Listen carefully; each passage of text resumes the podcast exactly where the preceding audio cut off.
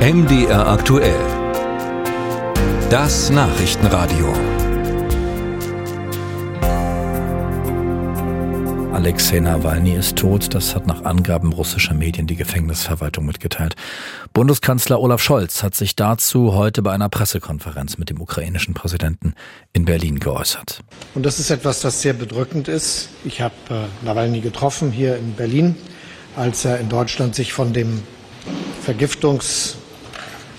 Vergiftungsanschlag zu erholen versucht hat und mit ihm auch geredet über den großen Mut, den es erfordert, wieder zurückzugehen in das Land.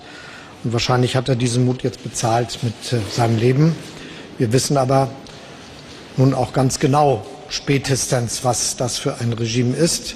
Wer Kritik äußert, wer sich für die Demokratie einsetzt, muss fürchten um Sicherheit und Leben. Und deshalb sind wir alle sehr bedrückt. Wir sind bei der Familie, der Frau und dem Kind und all den Angehörigen und Freunden. Und äh, es ist etwas ganz Furchtbares, auch als ein Zeichen, wie sich Russland verändert hat nach den nun schon leider lange zurückliegenden hoffnungsvollen Entwicklungen, die in Richtung Demokratie gegangen waren, ist das längst keine Demokratie mehr. Soweit Bundeskanzler Olaf Scholz. Über den Tod äh, von Alexei Nawalny habe ich mit äh, Frank Eichmann gesprochen, unserem Korrespondenten in Moskau. Und ich habe ihn gefragt, was wir denn bisher über die Umstände seines Todes wissen. Dass das Ganze zurückgeht auf eine Meldung der russischen Gefängnisbehörde und die hat gemeldet, Alexei Nawalny, der befand sich wohl auf einem Spaziergang, habe sich unwohl gefühlt, sei fast äh, ohnmächtig geworden.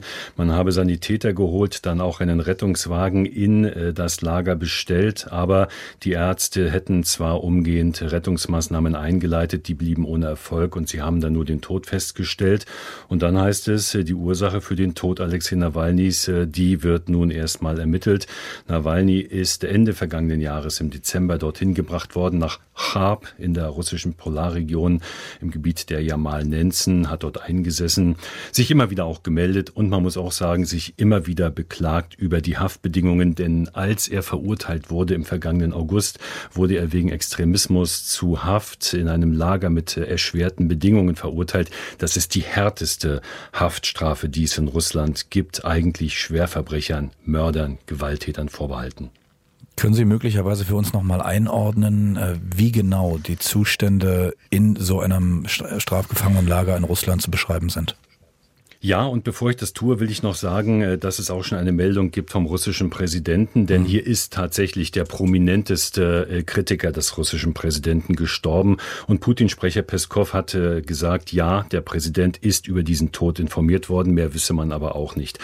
Ähm, wohin er verlegt worden ist, das war ein großes Rätselraten. Wochenlang war er verschwunden im vergangenen äh, Dezember, Ende November. Er saß ja in der Nähe von Moskau ein und sollte dann verlegt werden äh, er ist etabliert worden, wie das so schön heißt, und ist eben jetzt in einem Lager angekommen, in dem er sagte, es ist wahnsinnig kalt. Ich sitze auch hier wieder häufig in Isolationshaft. Ich werde auch hier immer wieder ähm, in diese Sonderhaft gesteckt, äh, aus Gründen, die ich nicht nachvollziehen kann.